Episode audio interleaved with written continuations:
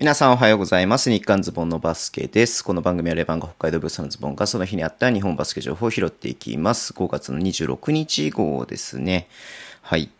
えーっとね、今日はいろいろありましたね。まず、朝一というか午前中にね、えーっと、広島ドラゴンフライズが、えーっとね、寺島亮選手、ね、京都ハンナリーズの、えー寺島選手を獲得ということで、えーリリースがありました。うん。いやー、まあね、ちょっと重厚賞にも載ってなかったんでね、びっくりしましたし、まあ京都としてはね、本当にエースポイントガードって言ってね、おかしくない選手でしたんで、うん、しっかりね、あのー京都継続かなとね、思っていたんですが、えーまさか広島ということで、びっくりしましたね。うん。まあ、広島ね、あの、田渡り両、岡本、飛龍、古野っていうね、まあ、3人のポイントガードを全員重厚賞に出してるので、まあ、有力なポイントガードを取るだろうなっていうふうには思ってましたが、白羽の矢が立ったのが寺島くんだったということで、うん。まあね、あの、寺島くん、洛南高校出身なんでね、京都に対する、なんつうの、その地元に対するね、思いみたいなのもあったと思うんですけれども、まあ、それを上回ったね、オファーをした広島さんっていうのはね、いやー、ちょっとと他のね、まあ、この間の CJ もありますし、他の選手もね、まあ、獲得してくるんじゃないのかなっていうふうに思ってます。うん。まあ、それと同時にね、あの、ヘッドコーチ誰になるのかなっていうのはね、すごくね、興味深いなっていうふうに思ってますけれども、はい。いやー、びっくり、びっくりというか、まあ、なんだろう、晴天の霹靂というか、うん。なんかポカーンってする感じですよね。はい。いや、頑張ってほしいなって思ってます。はい。で、契約系で言いますと、えーアルバルク東京がね、田中大輝選手との、えー契約継続を発表しました。うん。まあ、今季ね、えっ、と CS に出場できなくなってでき、できずにね、まあ、悔しい結果になったと思います。まあ、本人のね、ちょっと怪我とかもあったと思いますし、うん。まあ、ちょっとね、そういった意味で、まあ、間違いなくね、まあ、看板選手ですよね。っていうか、まあ、本当日本バスケ界の看板選手の一人でもありますし、うん。まあ、これね、まあ、ここを皮切りに東京は多分継続路線で来るのかな？どうなのかな？えっ、と、CS 出れなかったから、そんな簡単に解体するような感じではないと思いますんで、うん。まあちょっとね、ルカも続けるかどうかわからない状況、まあ発表がない状況なんで、うん。まあそれによっても変わってくるかなっていう気はしますが、はい。えーいずれにしろアルバルク、アルバルカーズとしてはね、まあ絶対的なエースの田中選手、継続は嬉しいニュースだなっていうふうに思います。はい。で、えっ、と、京都ね、はい、さっき寺島選手のあれでしたけれども、はい、久保田選手とね、契約合意ということで、はい、継続ということで発表がありました。久保田選手ね、まあ、あのちょこちょこいい活躍をしてるなっていうふうに僕見ていて、正直僕、ごめんなさい、今シーズン始まるまで久保田選手のことを僕知らなかったんですけれども、うん、あの試合見てて、あの選手いい選手だなと思ってね、見たら、あ、久保田選手っていう選手なんだっていうのを知ったぐらいなんで、はい。ちょっと申し訳ないなと思うんですけども、はい。まあ、寺島くんがいなくなっ、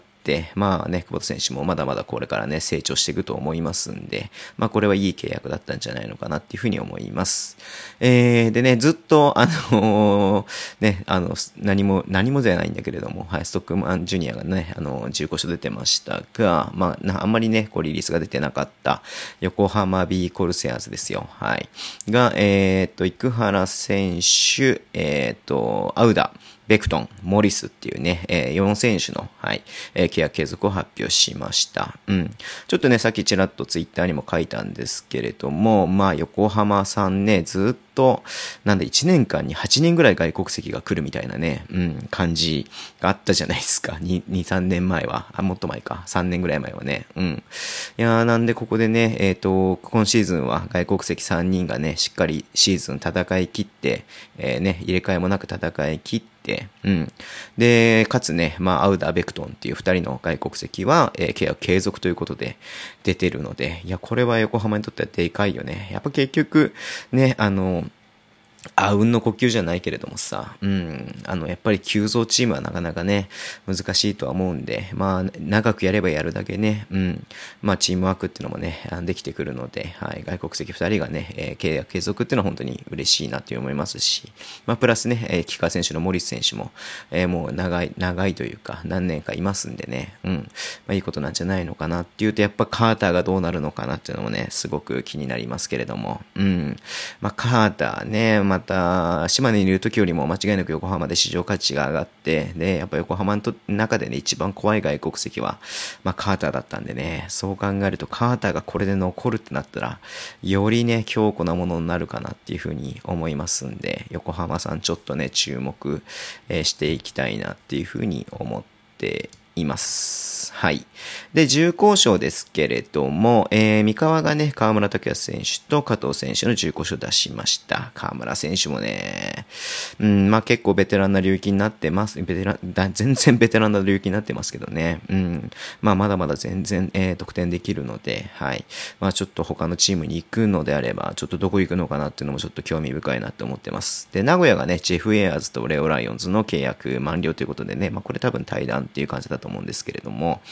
まあ今年ね、結構ハマってたなって思う部分もあったんで、うん、まあそういった意味でね、もうこの2人は残すんじゃないのかなって思ってましたけれども、はい。で、ポッドキャストでもね、ちょっと話したんですけれども、あの、ユーロリーグに参戦しているね、えっ、ー、と、アメリカ人、ちょっとごめんなさい、名前がすぐ出てこないですけども、が名古屋に入るっていうのはなんかもう、海外のね、サイトでで、サイトとか、まあツイッターとかで出てたんで、まあ新しい外国籍は取るんだろうなっていうのはね、えー、ほぼほぼ決定かなっていうふうには思ってますけども、名古屋の外国籍もね、気になりますよね。まあヘッドコーチが変わったんで、うん、まあそういった意味でね、ちょっと違う、えー、バスケになるのかなっていうふうには思いますよね。はい。で、新州はね、山本エドワードの重厚賞を発表してますね。まあ B2、まあ島根でね、B1 でやってましたけれども、えー、B2 から来て、うん、まあちょっと怪我とかも多かったからね、そこまで活躍できなかったですし、えー、久岡くんもいたんでね、うん、まあ、えー、そんな爪痕残せなかったかなって感じなんで、まあ、でもまだまだね、全然できる素晴らしい選手ですんで、まあ、山本エドワードのね、うん、えー、次のチームとかもちょっと期待したいなと思ってます。はい。で、えー、最後になりますけれども、大塚優とね、えー、契約満了ということで、うん、まあ、これも完全にね、もう、あの、対談ということが決定した内容のね、えー、リリースでしたんで、うん、まあね、どうなんだろうね。まあ横、えっ、ー、と、川崎でね、2年やりましたけれども、まあ、まあもちろん引く手あまただと思いますんで、うん、まあちょっとどこ行くのかなっていうのも注目したいなっていうふうに思っています。はい。えっ、ー、とね、あのー、昨日ちょっと本当は話そうと思っていて、ちょっとね、昨日なんかすっかり抜けてたんであれだったんですけれども、えー、B リーグはね、えっ、と、U18 のね、大会をやるということで、はい。え、で、6月の5日から6日、2日間ね、はい。え、あ、ごめん、1月の、うん、6月の5日から、ごめんなさい、6日じゃないね、えっ、と、7月ぐらいまでやるのか、うん。あの、やるっていうことで、えっ、ー、と、北地区、東地区、中地区、西地区って4地区に分けてね、えー、それぞれ4チームずつかな、うん、計16チームでやるっていうことでね、U18 の設立もね、マストになってきて、えここがやっぱりね、え大事っていうのももちろんあるのでね、うん、どうしても高校バスケってなっちゃうと思うので、はい。まあ、これからユースチームがね、どんどん活性化していけば、まあ、高校バスケという選択肢の他にもね、ユースチームっていうね、選択肢も出てくると思いますんで、まあ、これ市場としてね、活性化にはつながるので、まあ、すごくいいことですし、まあ、こういうね、リーグ戦、大会っていうのをね、え開くってことが、まあ、やっぱりね、あのー、なんつうの、レベルアップにつながるっていうのはあると思うんでね、まあ、こう、定期的に、例えばまあ、なんつうの、ウィンターカップみたいな感じでさ、うん、もうなんかこう、風物詩みたいな感じでやってほしいなっていうふうに 思って見ていました。はい。えーと、あ、そっか、これそうなんだ。ごめん、ちょっとちょっと今、ちゃんと読んだんだけれどもさ、うん。えっと、そのね、あの大会をね、なんかこうやって、その後、なんかこう、海外のチームを、えっ、ー、とね、招待して、えっ、ー、と、なんかまた別のね、リーグみたい、エリート6っていうね、リーグ戦をやるみたいなんで、うん。いや、なんかね、これ、あ、違うか。エリート6、エリート6をまずやって、ごめんなさい。ちょっとなんかごめん、話が、え、ややこしくなっちゃうけれども、まずこの、えっ、と、16チームのリーグ戦があって、えっ、と、その後にね、チャンピオンシップっていう形で、8月、8月にね、えっ、と、やると。うんうんうん。で、え、その後にね、え、この大会、この2大会の、え、上位、え6チーム、プーラ、6チームでエリート6っていう大会を開くと。はい。で、さらにこの大会の上位4チーム、プラス2チームを加え、海外の2チームを加えた6チームで、インターナショナルカップっていうのをやるっていうことですね。それが2022年の2月っていうことなんで。うん。い